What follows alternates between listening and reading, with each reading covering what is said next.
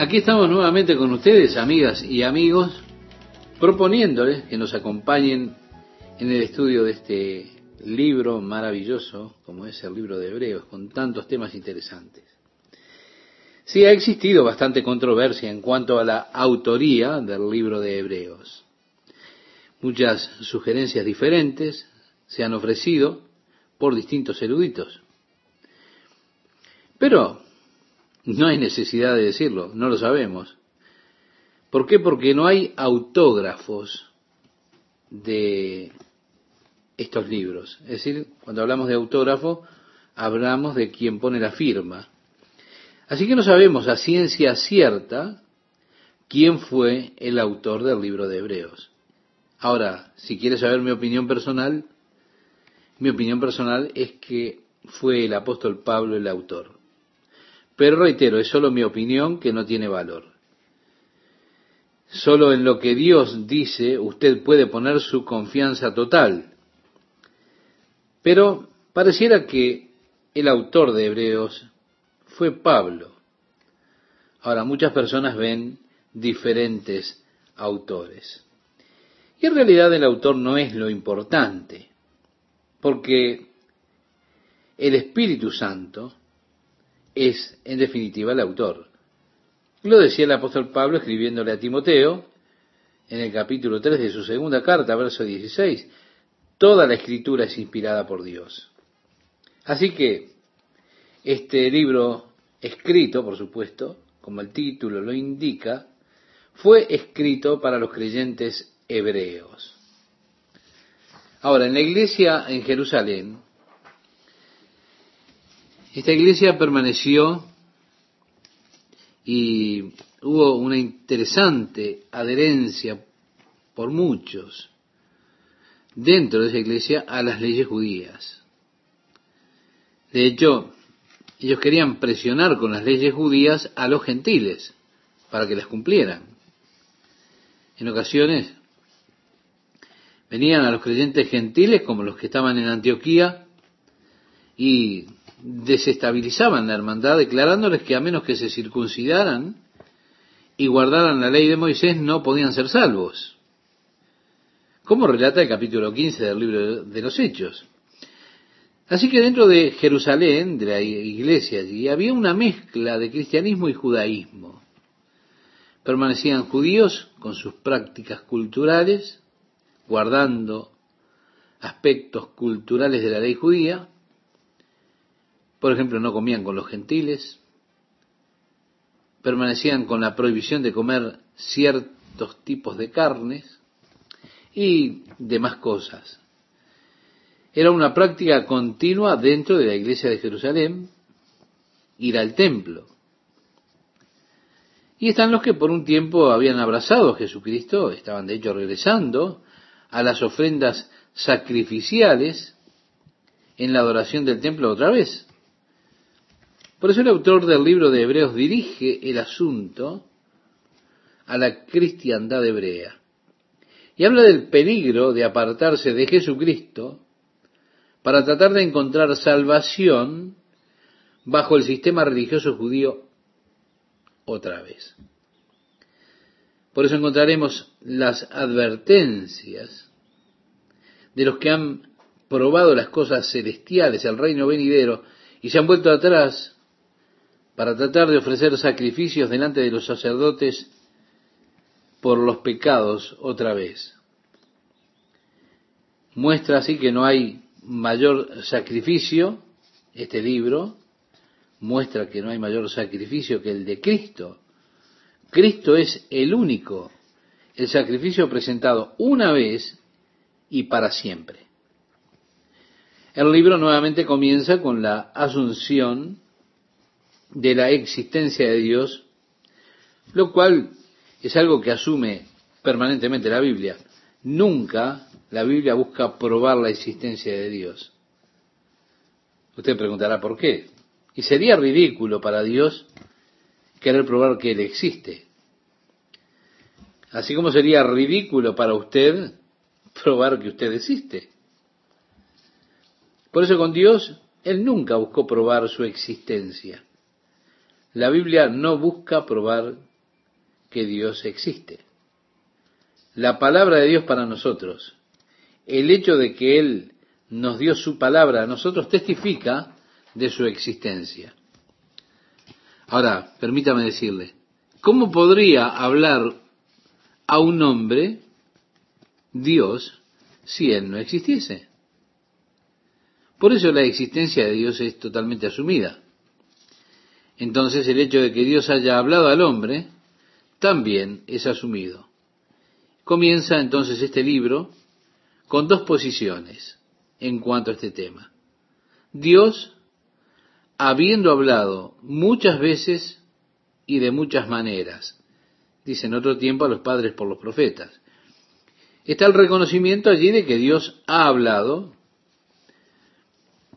muchas veces de diferentes maneras, de diferentes formas. La Biblia, el Antiguo Testamento, es el registro de los diferentes momentos, lugares, formas por los cuales Dios ha hablado al hombre. En el libro de Génesis encontramos a Dios hablándole al hombre por medio de los ángeles. Los ángeles fueron mensajeros y precisamente la palabra ángel eh, tiene esta raíz, significa mensajero. Si los ángeles eran mensajeros de Dios para los hombres. Luego Dios comenzó a hablar a través de hombres ungidos, como por ejemplo Moisés. Si usted recuerda, el pueblo le dijo a Moisés, sube a la montaña y trae la palabra de Dios para nosotros. No queremos acercarnos a ese lugar, es aterrador, y obedeceremos todo lo que Dios nos mande decir. Así que Dios entonces habló al pueblo a través de Moisés, también lo hizo a través de Josué. Dios habló al pueblo a través de los sacerdotes. Muchas veces ellos querían conocer qué había en la mente y la voluntad del Señor y venían al sacerdote que preguntaba al Señor por medio de Urim y Tumim y Dios le hablaba al sacerdote. Después, con el paso del tiempo, Dios levantó profetas y le habló al pueblo a través de los profetas. Así que en el Antiguo Testamento, muchas veces, en muchas formas, algunas veces, tenemos que decir, Dios habló al pueblo en formas muy interesantes, pero fueron muchas veces. Ahora, después de expresar esto, dice, en estos postreros días nos ha hablado por el Hijo. Y aquí está, la revelación final de Dios dada al hombre es a través de Jesucristo. En otras palabras, todo lo que necesitamos conocer en cuanto a Dios, lo podemos conocer por medio de Jesucristo, a través de Él. La revelación de Dios hasta el tiempo de Jesucristo con frecuencia fue malentendida y no fue completa, pero Jesús vino para traerle al hombre el mensaje final y completo de Dios, la comprensión final y total de Dios.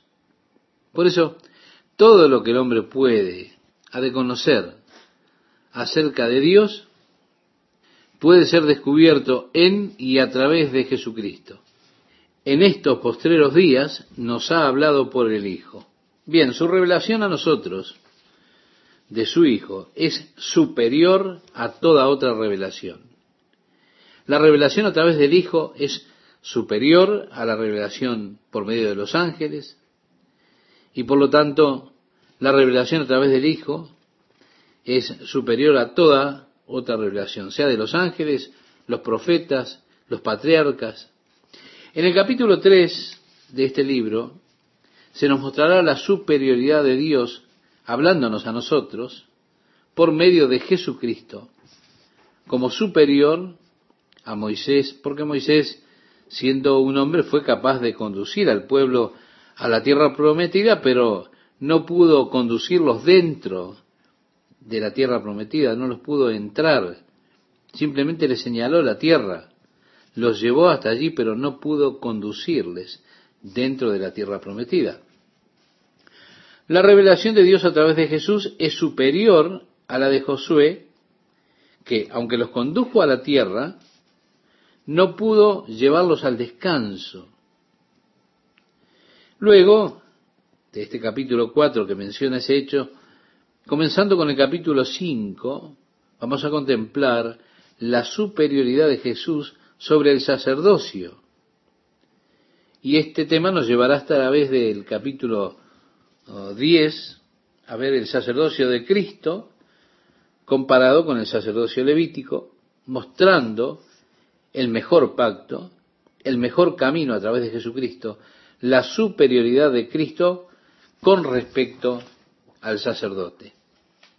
Así que Dios muchas veces, en diferentes formas, en otros tiempos, habló a nuestros padres, pero en estos últimos días, Él nos habló a nosotros por su Hijo, a quien, dice el texto, y aquí encontramos varios hechos declarados en cuanto a Cristo, constituyó heredero de todo y por quien asimismo hizo el universo. En cuanto al reino de Dios, el reino de Dios aún es venidero, es un reino glorioso de verdad. A través de los profetas Dios reveló algunos de los aspectos de su reino. Abrió un poco las ventanas y ellos miraron algo en esa experiencia o especie de experiencia de túnel del tiempo. Pudieron ver de alguna manera las glorias del reino de Dios. Pudieron ver esa tierra, ese reino en el cual el hombre vivirá en paz. Una tierra que no estará maldita por el comercio, porque cada hombre podrá libremente tomar lo que necesita. Las necesidades de cada uno serán satisfechas totalmente. Los hombres viviendo juntos en armonía. Un reino, un mundo en el cual no habrá enfermedad, no habrá deterioro físico, donde el cojo podrá saltar de gozo, donde el mudo podrá cantar las alabanzas a Dios y el ciego podrá ver la gloria de Dios. Así que los profetas vieron a la gloriosa era y a ese reino glorioso del cual el Padre había ordenado poner su Hijo sobre ese reino. Y ese reino en el cual Él reinará como Rey de Reyes y Señor de Señores, como decía el profeta Isaías en el capítulo 9, versículo 7, lo dilatado de su imperio y la paz no tendrán límite, reinando sobre el trono de David, sobre su reino disponiéndolo y confirmándolo en juicio y en justicia desde ahora y para siempre. El celo de Jehová de los ejércitos hará esto, decía el profeta. Así que ellos vieron de antemano, por profecía, esa gloriosa era del reino, el reino de Dios que habría de llegar. Cristo, el heredero de todas las cosas, nosotros que estamos en Cristo, adoptados como hijos a través de Él, nosotros nos hemos vuelto coherederos con Cristo. Así que Dios le ha señalado como el heredero de todas las cosas. Después dice, por quien asimismo hizo el universo. Jesucristo fue el agente por el cual Dios creó el universo. El Evangelio de Juan comienza diciendo, en el principio era el verbo, el verbo era con Dios y el verbo era Dios. Este era en el principio con Dios. Todas las cosas por Él fueron hechas y sin Él nada de lo que ha sido hecho fue hecho. También la carta del apóstol Pablo a los colosenses nos dice que Él hizo todas las cosas que eso fue por Él y para Él que todas las cosas fueron creadas y que por Él todas las cosas subsisten. Así que Él es declarado allí como creador. El paso siguiente aquí en Hebreos dice, el cual siendo el resplandor de su gloria. En algunas Biblias que quizás ustedes tengan, en las notas encontrarán la palabra refulgencia. Pero, ¿qué significa refulgencia? La palabra griega que se utiliza literalmente significa una combinación de dos palabras en griego. La primera es fuera y la segunda es brillar. Es decir, es esa brillantez hacia afuera de parte de Dios. Hay un Dios que rodea, una gloriosa brillantez. Es la gloria de Dios tan brillante que el hombre no puede percibirla. Es brillante de ver, una luz inaccesible para el hombre.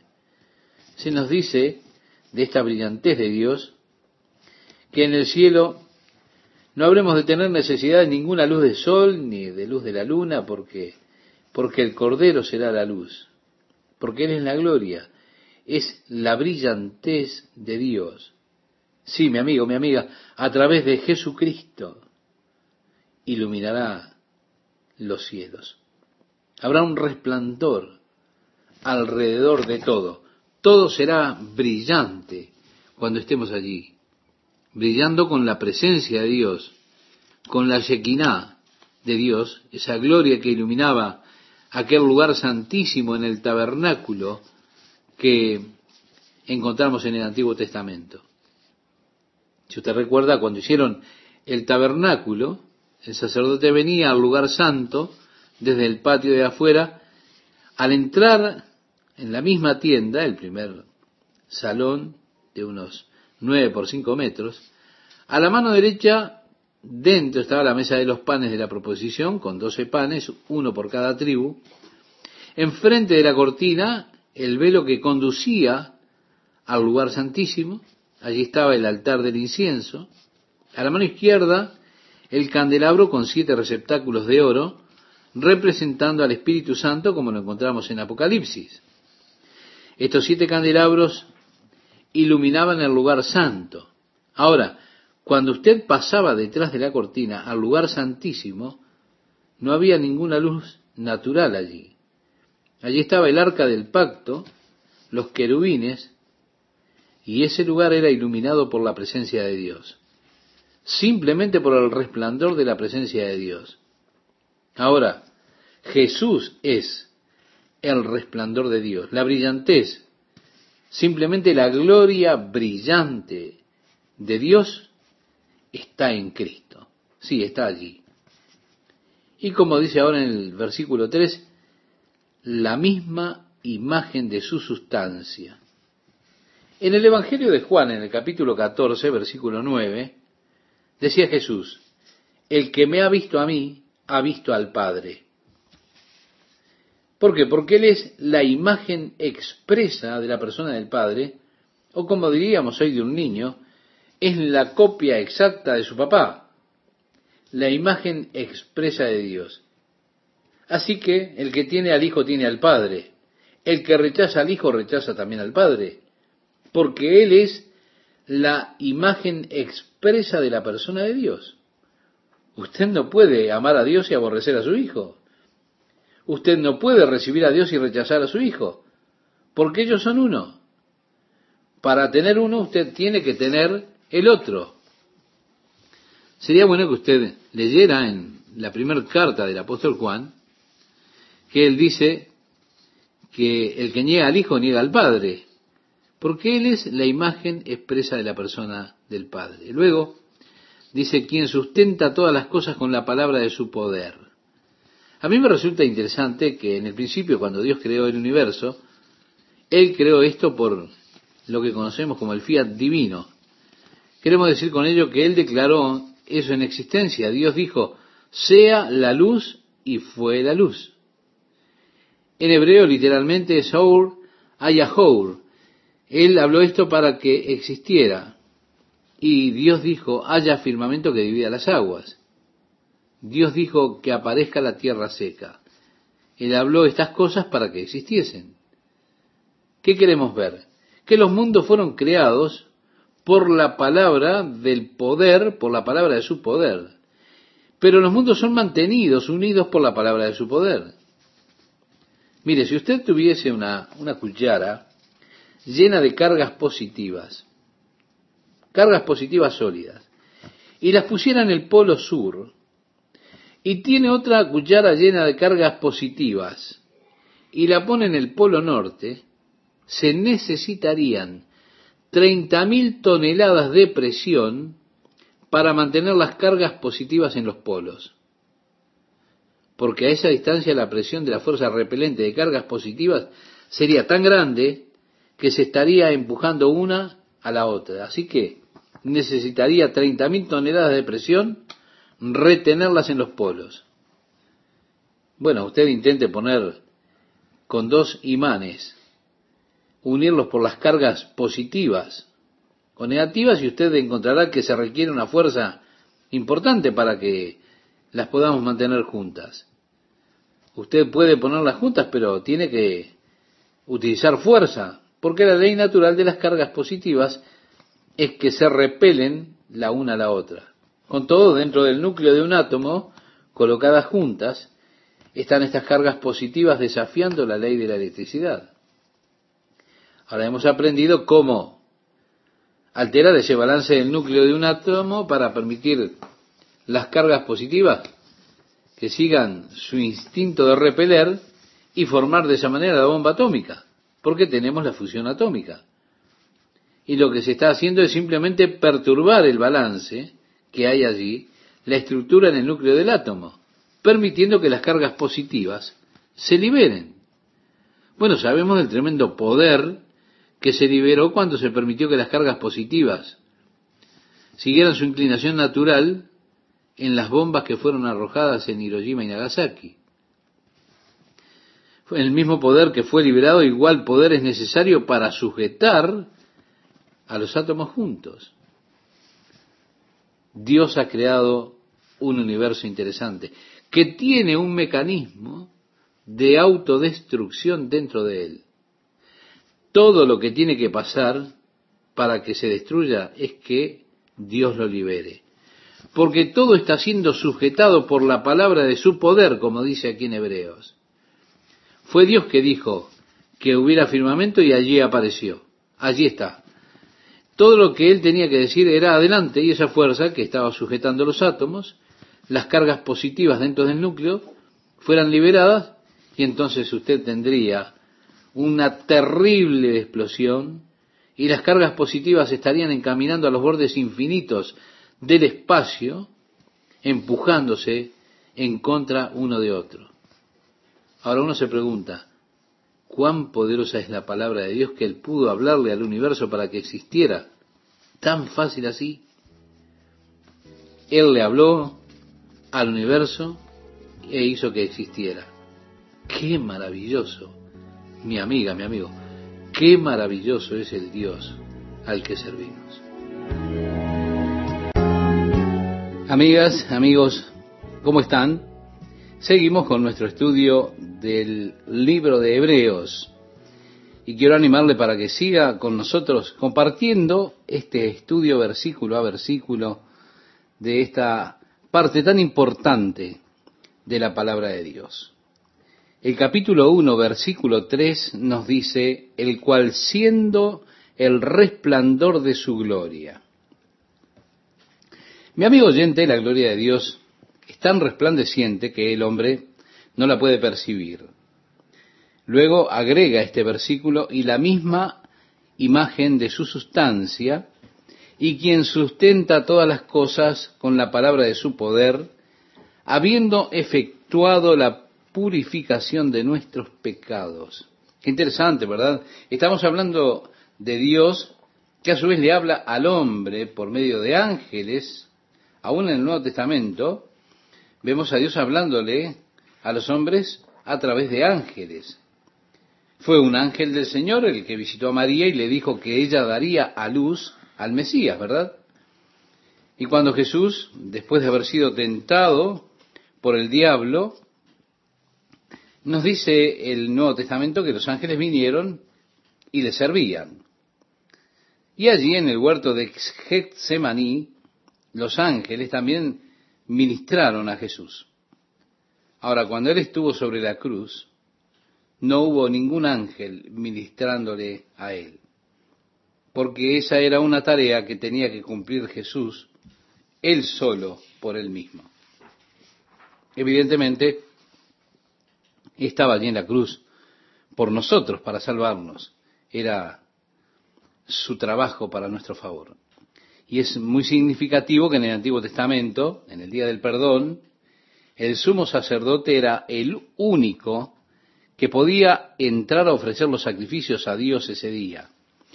Durante los sacrificios diarios regulares habían diferentes sacerdotes que ofrecían los sacrificios al Señor, pero en el día del perdón, cuando los sacrificios se tenían que ofrecer por los pecados del pueblo, por toda la nación, tan solo el sumo sacerdote se podía llegar para servir ese día.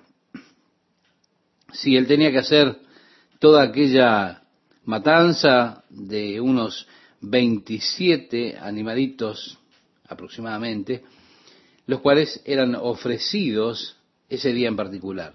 Después, él tenía que ir solo al lugar santísimo con la sangre de las ofrendas para hacer la expiación por los pecados del pueblo. Esto es muy significativo porque Jesús, cuando Él hizo la expiación de nuestros pecados, Él tuvo que ir solo. No hubo ángeles allí para confortarlo, para ayudarlo, sino que estuvo solo. Él llevó nuestros pecados, nuestras culpas y murió en nuestro lugar. Él hizo la expiación por usted y por mí. Y así, habiendo efectuado la purificación de nuestros pecados, dice el texto, por medio de sí mismo, se sentó a la diestra de la majestad en las alturas.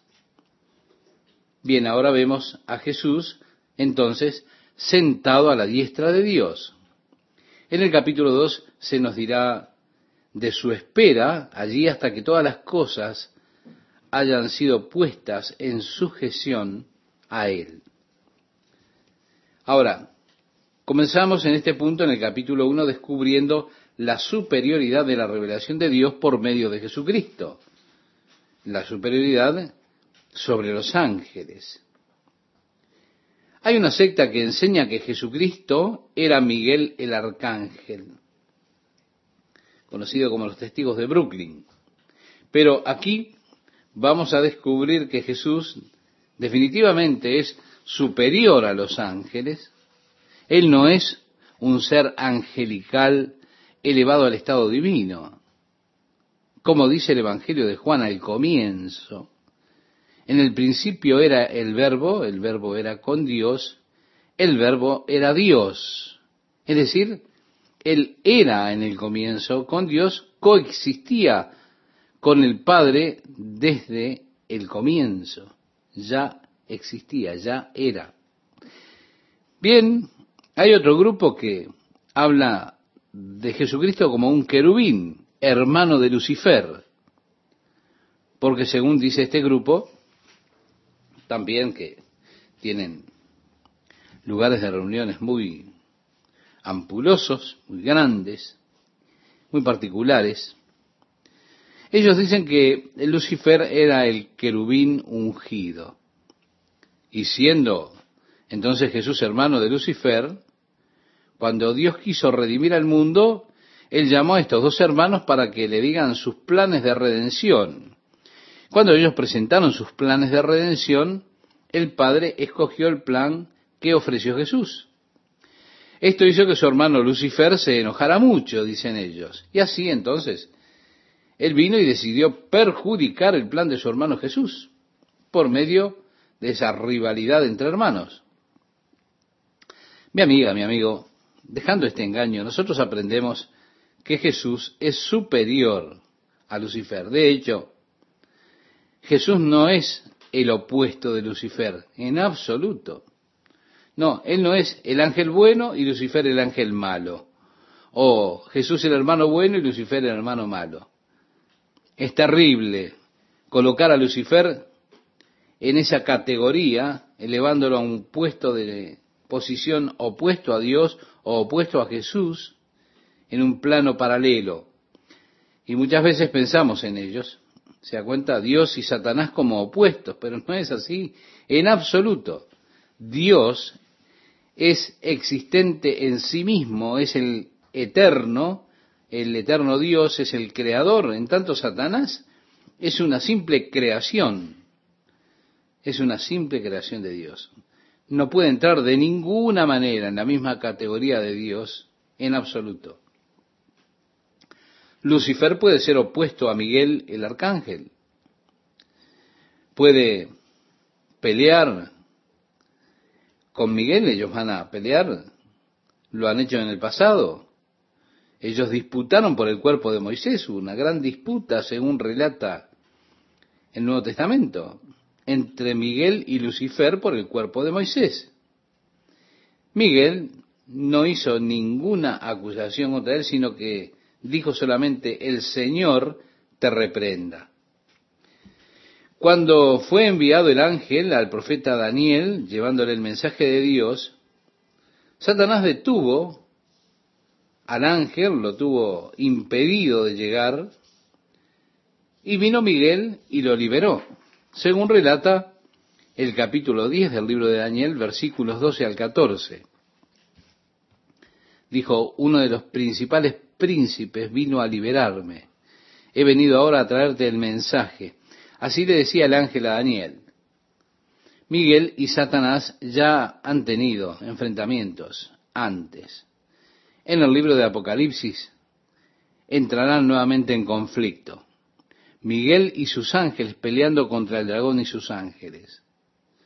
Por eso, mi amigo, Jesús no es el opuesto a Satanás como si fuera un mismo rango, una misma categoría. Miguel pudiera serlo. Ahora Jesús es la expresa imagen de la persona de Dios. Es el resplandor de la gloria de Dios. Es a Él a quien nosotros vemos como Dios. Y lo dice el versículo 4 de este capítulo 1, hecho tanto superior a los ángeles cuanto heredó más excelente nombre que ellos, porque a cuál de los ángeles dijo Dios jamás, mi hijo eres tú, yo te he engendrado hoy. Y otra vez, bueno, en el Salmo 2, en el capítulo 7, Dios declara de él, mi hijo eres tú, yo te engendré hoy. Dios nunca podría decir esto de Lucifer. Nunca lo diría tampoco de Miguel. Esto solamente fue dicho acerca de Jesucristo. En el Evangelio de Juan, el capítulo 3, versículo 16, que los creyentes conocemos, dice, Dios amó tanto al mundo que ha dado a su Hijo unigénito. ¿Se da cuenta? Mi Hijo eres tú, yo te he engendrado hoy, y otra vez yo seré a Él Padre y Él me será a mí Hijo. La profecía que encontramos en el segundo libro de Samuel, en el capítulo 7, esa profecía de Dios a David cuando David dijo que él le quería construir una casa para Dios, el profeta Natán fue a decirle a David que Dios no le permitía a él construir la casa porque sus manos estaban ensangrentadas porque era un hombre de guerra. Pero Dios le dijo a Natán, dile a David que yo le construiré una casa y levantaré de la simiente de David, y él se sentará para siempre sobre el trono, y seré a él padre, y él será para mí hijo. Esta es la declaración de Dios a David acerca de la simiente que habría de levantarse de David para reinar sobre este mundo. Con ese anuncio David quedó sin palabras fue cuando se arrodilló delante de Dios y dijo, ¿qué puedo decir? Yo no era nada, solo era un pastor que andaba tras las ovejas y tú me llamaste para gobernar sobre tu pueblo y ahora tú has hablado del reino por venir. Oh Dios, ¿qué puedo decir? Mire, David probablemente fuera la persona más elocuente en la historia del hombre y quedó sin palabras delante de la gracia y la bondad de Dios. Y qué glorioso es cuando Dios revela su amor y su bondad a nosotros al punto en el cual uno solamente se queda sin palabras, como decía Jerónimo Savonarola, la adoración cuando alcanza finalmente el sumum hace que las palabras sean imposibles. Oh Dios, tú eres demasiado. ¿Qué podría decir David? Y nuevamente él está aquí trayendo varias citas. Es interesante que este hombre tenía un tremendo dominio de las escrituras del Antiguo Testamento. En el versículo 6 de Hebreos capítulo 1 leemos, y otra vez cuando introduce al primogénito en el mundo, dice, adórenle todos los ángeles de Dios.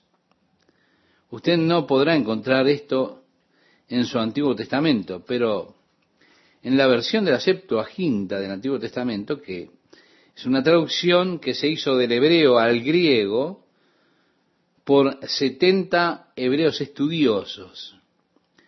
De allí el término Septuaginta, por los 70, que fue hecha con el objetivo de que las personas pudieran tener las escrituras en el lenguaje que ellos podían comprender. Y así lo tradujeron del hebreo al griego, luego que ellos retornaron de su cautiverio en Babilonia. Esta versión se llama, reitero, la Septuaginta. Es la versión griega del Antiguo Testamento.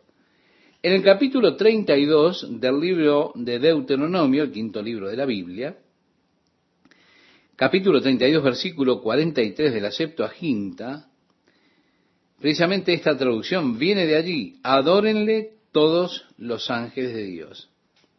Ahora, él nunca dijo esto de ningún ángel, sino solo del Hijo.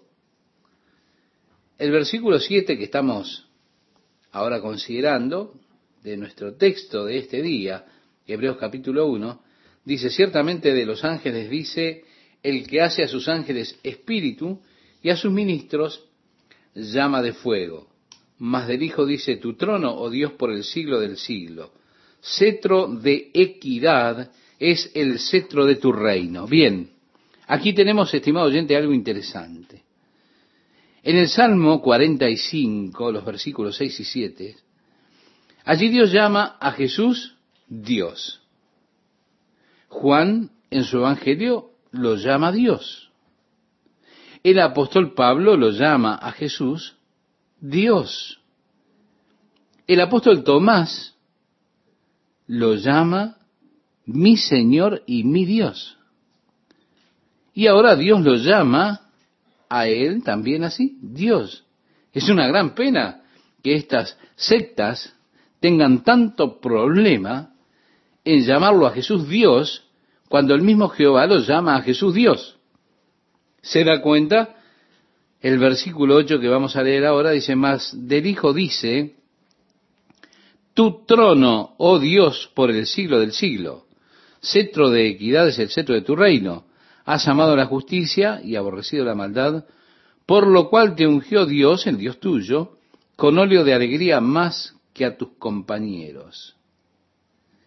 Si volvemos al versículo 7, decía, el que hace a sus ángeles espíritus y a sus ministros llama de fuego, citando el Salmo 104, versículo 4.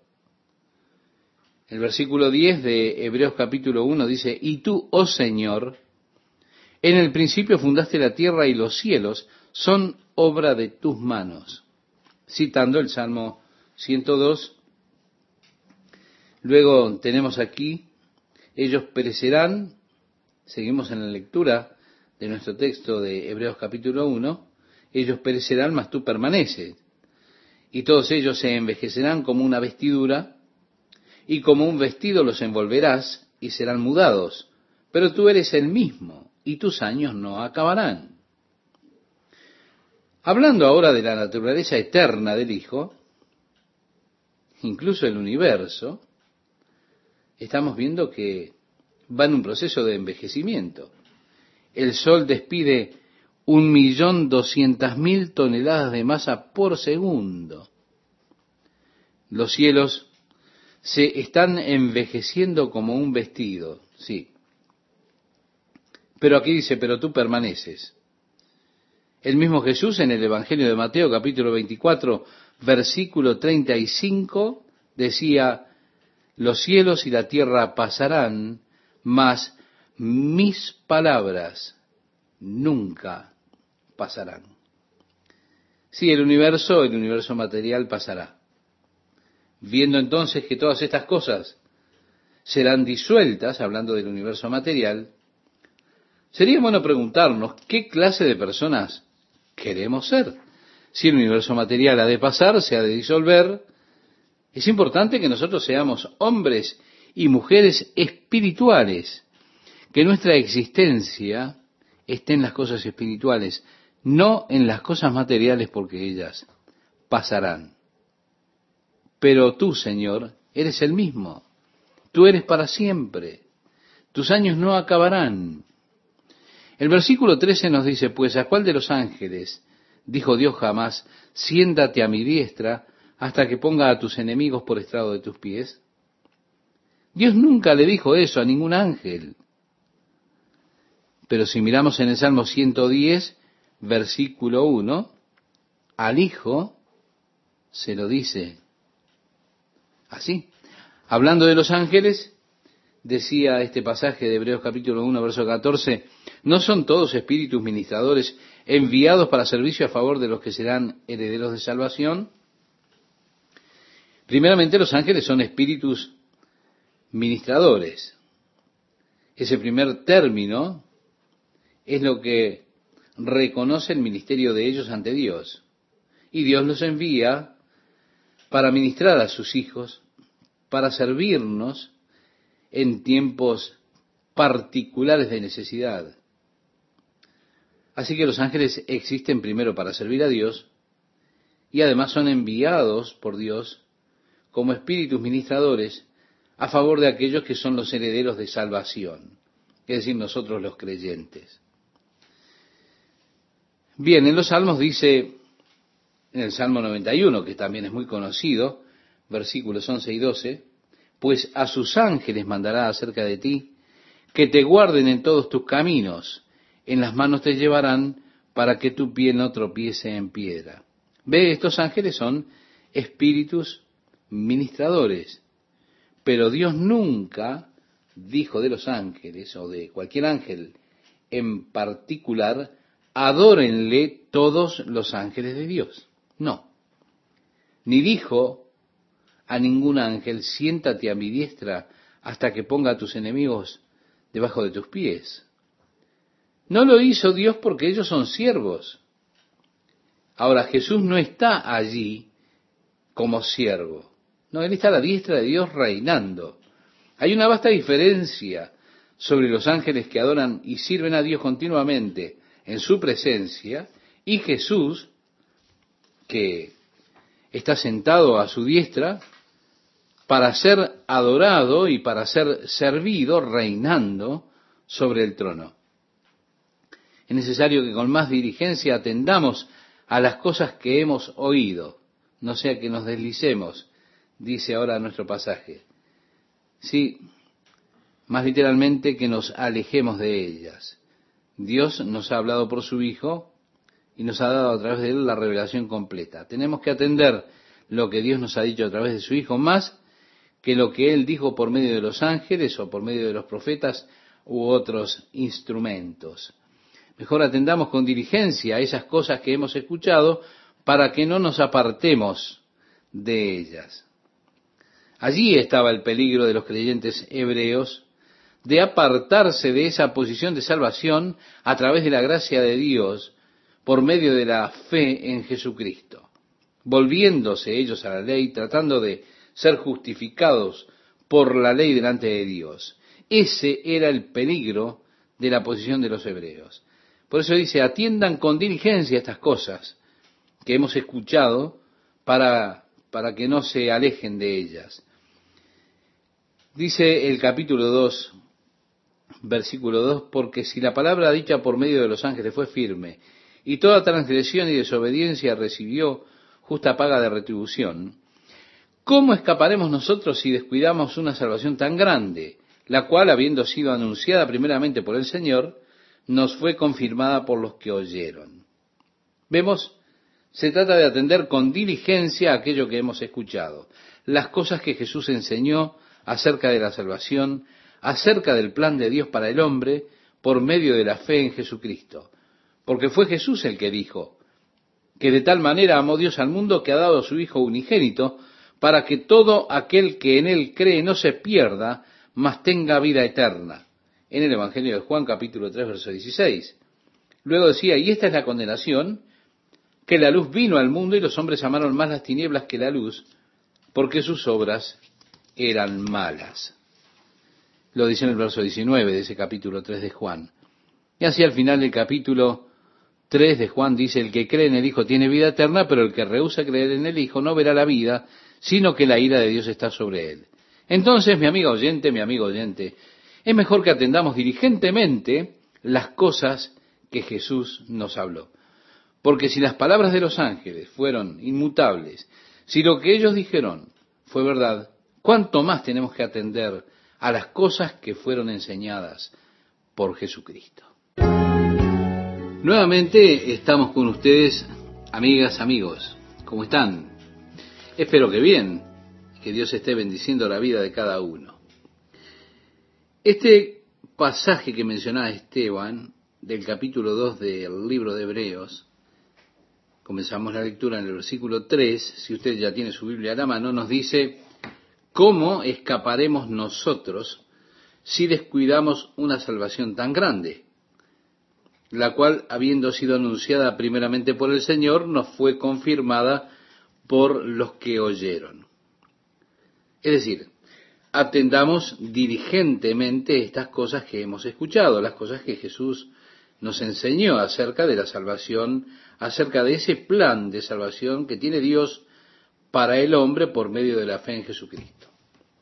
Porque precisamente fue Jesús el que dijo, de tal manera amó Dios al mundo que ha dado a su Hijo unigénito, para que todo aquel que en él cree no se pierda, mas tenga vida eterna. Agregó además, y esta es la condenación, que la luz vino al mundo y los hombres amaron más las tinieblas que la luz, porque sus obras eran malas. Y culmina el capítulo 3 del Evangelio de Juan diciendo, el que cree en el Hijo tiene vida eterna, pero el que rehúsa creer en el Hijo no verá la vida, sino que la ira de Dios está sobre él. Así que, mi amiga, mi amigo oyente, mejor atendamos diligentemente las cosas que Jesús nos habló y no nos apartemos de eso como algunos de aquellos judíos cristianos estaban haciendo, alejándose de la verdad en Cristo y buscando nuevamente la justificación por medio de las obras de la ley. Y así, en primer lugar, Jesús proclama este glorioso mensaje de salvación. Luego aquellos que los escucharon, a los discípulos, nos confirmaron ellos las cosas que Jesús les había dicho. Y así tenemos el versículo 4 que dice, testificando Dios juntamente con ellos, con señales y prodigios y diversos milagros y repartimientos del Espíritu Santo, según su voluntad. Y así, tenemos primero la palabra dicha por Jesús, la palabra de fe, la salvación por medio de la fe. Un mensaje que fue confirmado por los discípulos que habían escuchado a Jesús. Dios mismo confirma este testimonio con señales, prodigios y milagros y con los dones del Espíritu Santo que operaron en los apóstoles, aquellos que habían escuchado el mensaje de Jesús, declarado el mensaje de Jesús, y Dios ahora estaba probando a través de estas señales que esto era verdad. Y esto es verdad. ¿Sí? Es como si Dios dijera, ellos son míos, son de Dios. Aquí está la prueba. Las señales, las maravillas, los diferentes milagros, los dones del Espíritu Santo. Yo quiero que usted note que dice los dones del Espíritu Santo según su voluntad. ¿Por qué afirmo esto? Porque los dones del Espíritu son activados solamente según la voluntad de Dios.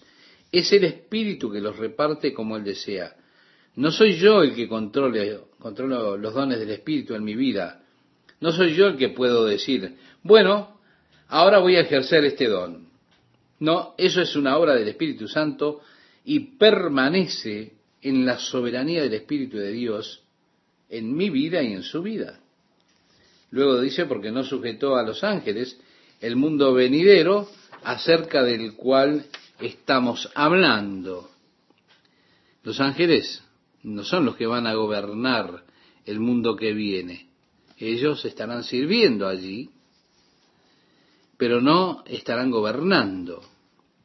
Luego dice, pero alguien testificó en cierto lugar diciendo, ¿qué es el hombre para que te acuerdes de él? ¿O el Hijo del Hombre para que le visites? David era un hombre que vivía al aire libre. Él era un gran cazador, un gran deportista. Él pasó muchas noches durmiendo bajo las estrellas, observando el vasto universo que estaba allí sobre su cabeza.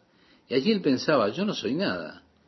Por eso tenemos ese Salmo 8 que dice, cuando veo los cielos, obra de tus dedos, la luna y las estrellas que tú formaste, digo, ¿qué es el hombre para que tengas de él memoria? En otras palabras, Dios, ¿quién soy yo para que siquiera tú pienses en mí? Este salmo realmente me habla a mí. Yo he tenido esta experiencia muchas veces, mirando el cielo, observando la obra de las manos de Dios, esas estrellas, todo lo que Dios creó, y me he puesto a pensar, wow, ¿qué soy yo? Este planeta Tierra es solo un pequeño puñado de polvo aquí en un pequeño rincón de la galaxia de la Vía Láctea. Es eso. Nuestro Sol es una de las billones de estrellas de esta galaxia. ¿Se da cuenta? Y aquí estoy yo.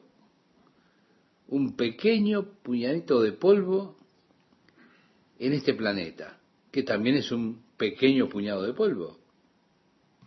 Y uno piensa entonces, ¿quién soy yo para que Dios quisiera pensar en mí? ¿Qué es el hombre para que te acuerdes de él o el Hijo del Hombre para que lo visites? ¿Quién soy yo para que Dios me visite? Para que Él venga a mí. ¿Quién soy para tener el privilegio semejante de que el Dios creador de todas las cosas venga a mí? Que yo le adore, que pueda hablarle a Él, que tenga comunión con Él, que sienta su presencia. ¿Quién soy yo, Dios?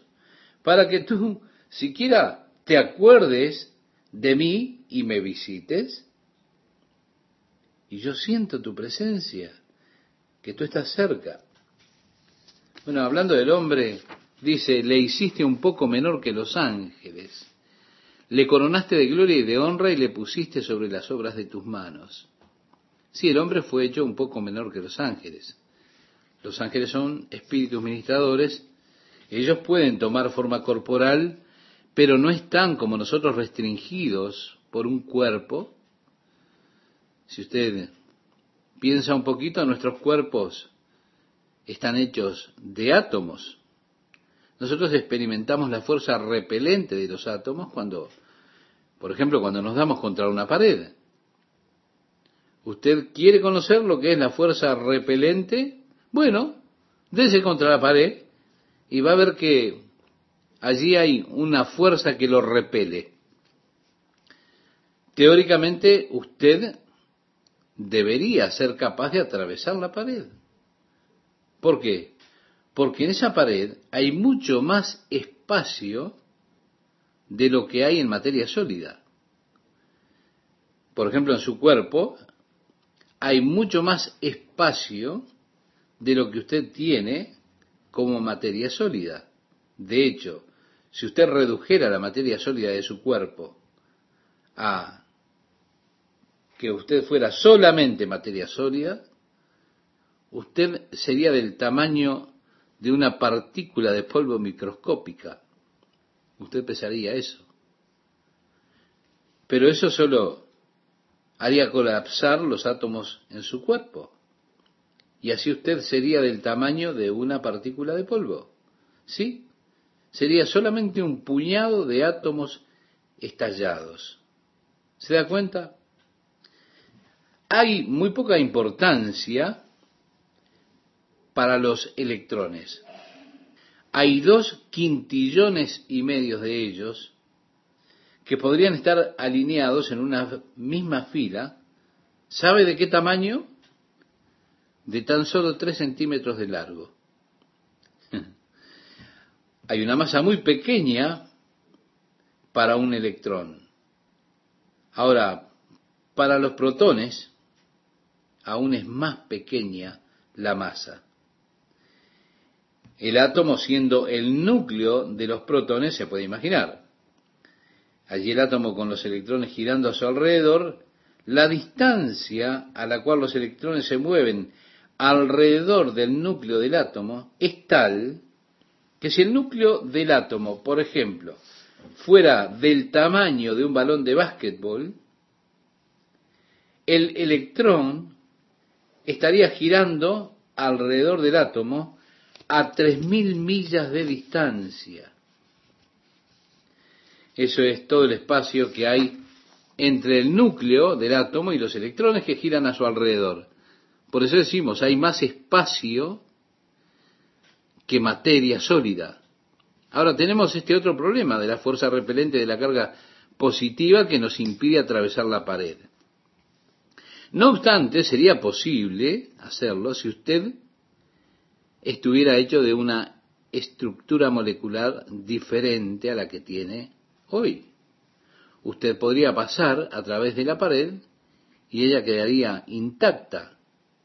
Si recuerda el cuerpo resucitado de Jesús, como relata el Evangelio, evidentemente tenía una estructura molecular diferente.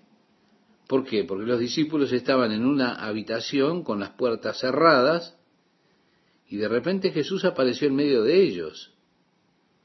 De acuerdo a los científicos, esto sería perfectamente posible desde el punto de vista de que pueden coexistir dos mundos al mismo tiempo en el mismo lugar, ambos atravesándose el uno al otro y aún ambos inconscientes de la existencia del uno del otro. Pero es posible estando hechos de una estructura molecular diferente. Así que, en realidad puede haber otro mundo allí a nuestro alrededor. Es un concepto interesante, ¿verdad? A mí me gusta esto porque es cierto que hay dos mundos que coexisten, uno atravesándose al otro. En nuestra parte nosotros somos conscientes del mundo físico, pero somos inconscientes de la existencia del otro. Y aunque somos inconscientes, es real. Está el mundo del espíritu. Y esos espíritus que están a nuestro alrededor, no dice la Biblia lo que ya hemos leído, no son todos ellos espíritus ministradores enviados para ministrar a aquellos que son herederos de salvación. La mayoría desconocemos totalmente su existencia, pero aún así ellos están ahí, ayudándonos, fortaleciéndonos, ministrando, dándonos una mano de ayuda. Ellos son conscientes de nuestra presencia, pero nosotros no, no somos conscientes de la presencia de ellos. Así que mi amigo, el cielo no está tan lejos. Pienso que es aquí mismo, solo en una estructura molecular diferente, en otra dimensión. Pablo dice acerca de Dios, porque en Él vivimos y nos movemos y somos. Es decir, Él está a nuestro alrededor. Muchas veces no somos conscientes de su existencia por el hecho de que no lo vemos. Aún así Él está allí y en Él vivimos, nos movemos y somos. Estamos rodeados por Él. Él solo tiene una estructura molecular, podríamos decirlo de alguna manera, diferente.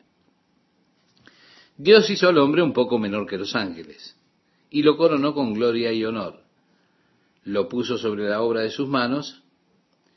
Dios le dijo a Adán, te doy el dominio sobre los peces del mar, las aves de los cielos, sobre cada cosa que se mueve y se arrastra, tienes el dominio sobre ellas.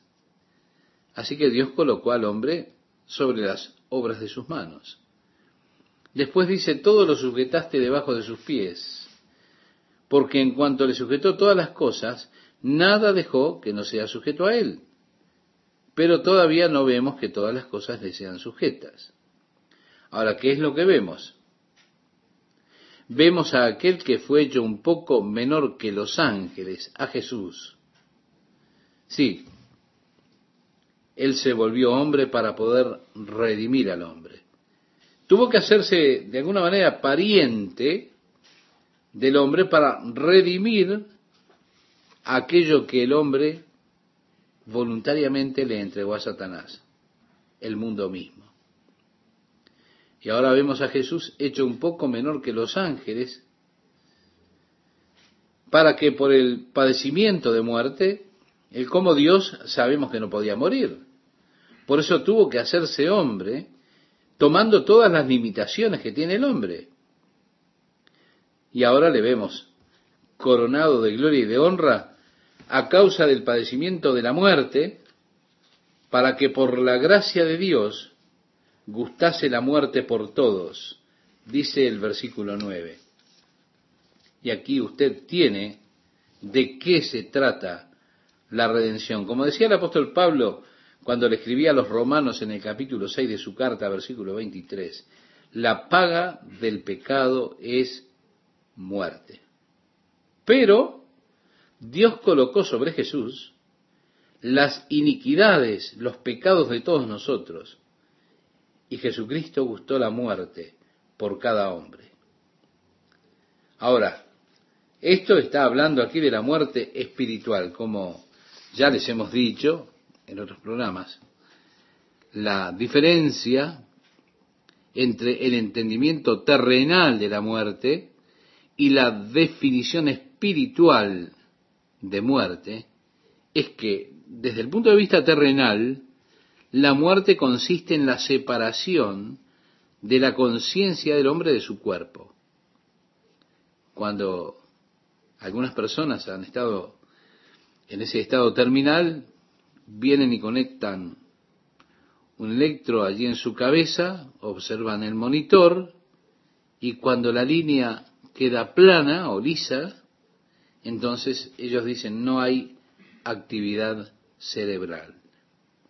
Y así observan a ver si esa línea plana permanece 24 horas y luego lo desconectan. Y entonces dicen, está muerto. No hay actividad cerebral por 24 horas. Cuando ellos desconectan, entonces observan antes la línea, porque si hay alguna vida, incluso en ese estado, su cerebro comenzará a buscar oxígeno. Y si hay algún movimiento, entonces ellos colocan nuevamente el oxígeno y dicen, bueno, aún no se fue. El cerebro comenzó a buscar oxígeno de nuevo. Ahora, cuando la conciencia ha sido separada del cuerpo, ellos dicen, está muerto. Bien, desde un punto de vista bíblico, cuando su conciencia está separada de Dios, usted está muerto. El hombre que aún existe pero sin conciencia, sin la conciencia de Dios, existiendo está muerto, espiritualmente muerto. Jesús gustó la muerte por todos los hombres. Mi amigo oyente, si usted recuerda, cuando Jesús estaba en la cruz, él clamó, Dios mío, Dios mío, ¿por qué me has abandonado? ¿Por qué? En ese momento, nuestros pecados fueron colocados sobre él y él sufrió las consecuencias de nuestros pecados y así fue dejado por Dios. Él sufrió la muerte por nosotros. Nosotros vemos a Jesús que fue hecho un poco menor que los ángeles y por el sufrimiento de la muerte lo vemos ahora coronado de gloria y honor y él por gracia de Dios probó la muerte por cada hombre. Ahora, ¿cómo fue que Él gustó la muerte por mí? Él gustó la muerte por mí allí en la cruz, y eso dice que yo ya no tengo que gustar la muerte. No, yo ya no gustaré lo que es la muerte. Jesús decía, si ustedes viven y creen en mí, el que vive y cree en mí, no morirá eternamente. Mi amigo, déjeme decirle, yo nunca moriré. Usted dirá, Así que tú crees que vivirás para siempre. Estás totalmente loco. Sí, estoy hablando de esto en el sentido bíblico. Yo nunca estaré separado de Dios. No, ya no tengo que estarlo. Jesús llevó mi pecado en su cuerpo sobre la cruz. Él gustó la muerte por mí para que yo no tenga que gustar esa muerte espiritual. Ya nunca estaré separado de Dios. Ah, sí, me voy a mudar.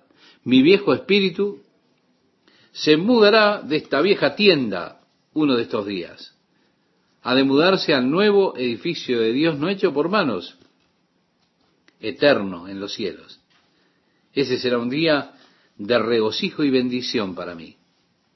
Pero déjeme decirle algo, yo no moriré. Nunca estaré separado de Dios. Si los periódicos tal vez digan, Chuck Smith murió. Eso será porque los periodistas no saben mucho acerca de esto. Será un reportaje muy pobre otra vez. Ellos han hecho reportajes muy pobres de mí en el pasado.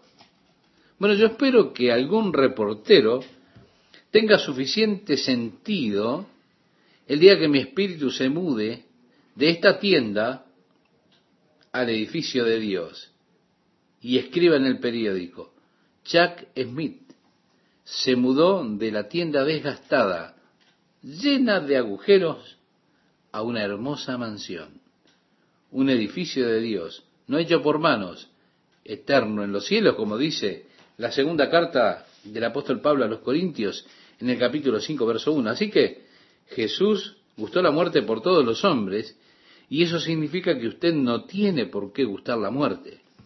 Él fue olvidado por Dios para que usted no tenga que ser olvidado por Dios.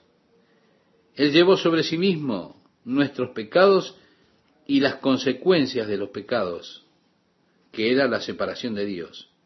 Como dice el profeta, he aquí no se ha cortado la mano de Jehová para salvar, ni se ha agravado su oído para oír, pero vuestras iniquidades han hecho división entre vosotros y vuestro Dios.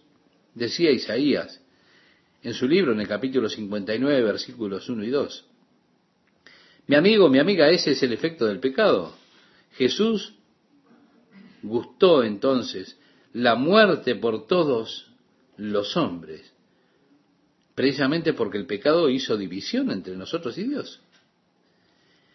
Dice en el libro de Hebreos capítulo 2 verso 10, porque convenía a aquel por cuya causa son todas las cosas y por quien todas las cosas subsisten.